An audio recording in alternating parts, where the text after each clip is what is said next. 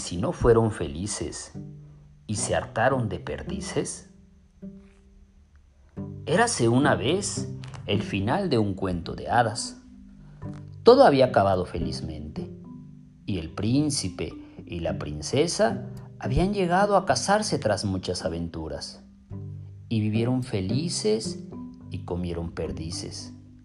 Pero al día siguiente, el príncipe tenía un fuerte dolor de cabeza y, y no le apetecía comer perdiz.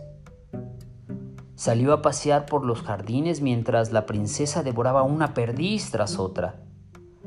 Tantas comió que al llegar la noche sufría una gran indigestión. Esa noche el príncipe protestaba, pues no se sentía feliz. Vaya birria de cuento, no me siento para nada feliz. Si no eres feliz es porque no has comido perdiz. Y al día siguiente, ambos solo comieron perdices. Pero el mal humor del príncipe no desapareció y la indigestión de la princesa empeoró.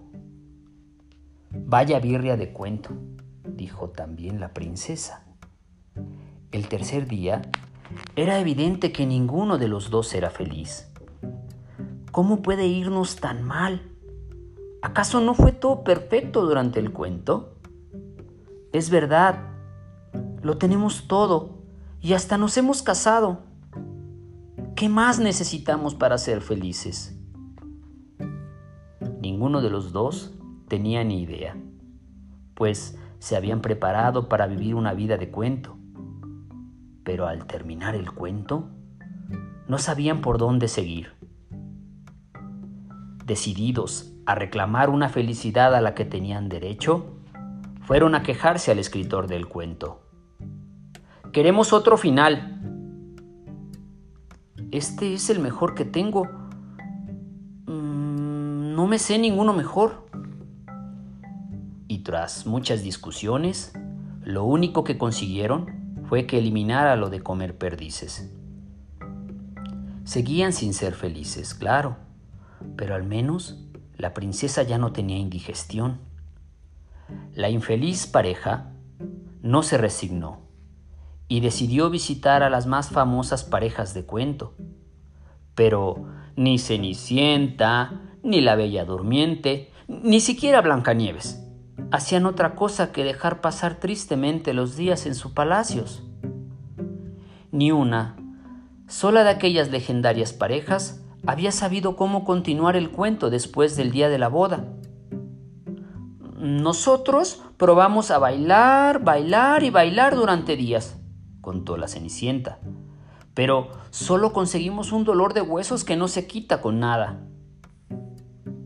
Mi príncipe me despertaba cada mañana con un ardiente beso que duraba horas, recordaba la bella durmiente.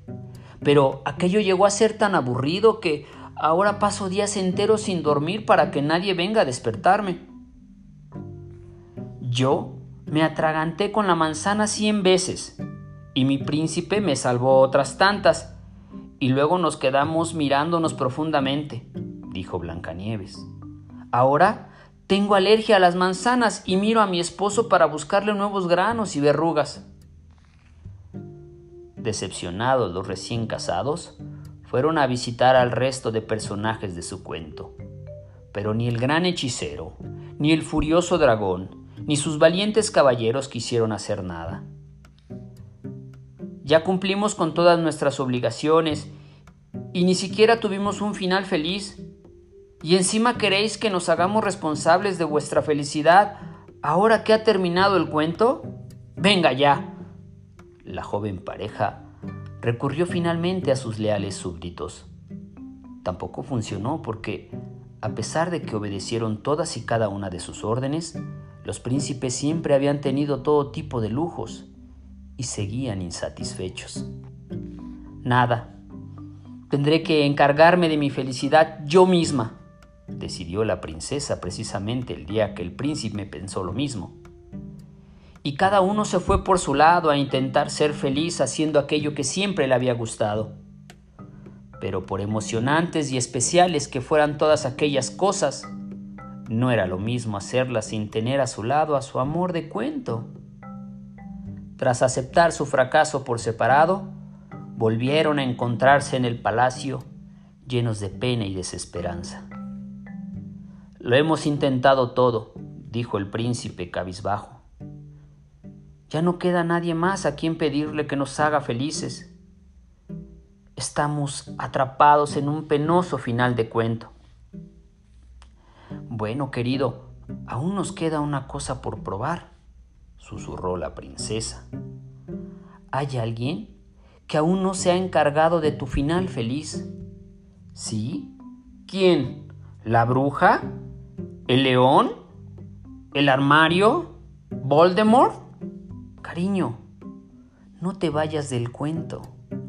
Me refiero a mí. Aún no me he encargado de hacerte feliz ni tú tampoco de mí. Era verdad. Y no perdían nada por intentarlo. Aunque hacer feliz al príncipe tenía lo suyo.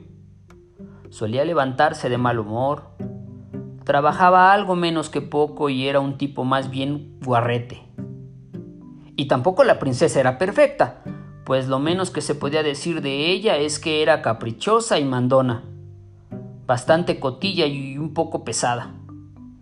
Pero, a pesar de todo, se querían y descubrieron que, al esforzarse por el otro, olvidándose de sí mismos, no necesitaban más que ver asomar la felicidad en el rostro de la persona amada para sentirse plenamente dichosos. Nunca antes habían repartido felicidad y hacerlo con su único amor los llenaba de tanta alegría que era difícil saber quién de los dos era más feliz. Pronto se sintieron tan dichosos repartiéndose felicidad que, a pesar del esfuerzo que les suponía, no pudieron parar en ellos mismos y comenzaron también a preocuparse de la felicidad de sus súbditos y los demás personajes de su cuento. Hasta las legendarias princesas que no habían sabido vivir felices en su final de cuento pudieron recibir su consejo y su ayuda. Así, habiendo descubierto el secreto de los finales felices, hicieron por fin una última visita para llevar a su amigo el escritor un regalo muy especial, un nuevo final de cuento. Y el escritor lo tomó y lo agregó a la última página, donde desde entonces puede leerse y renunciando a su felicidad por la del otro, pudieron amarse y ser felices para siempre. Colorín colorado, este cuento se ha acabado.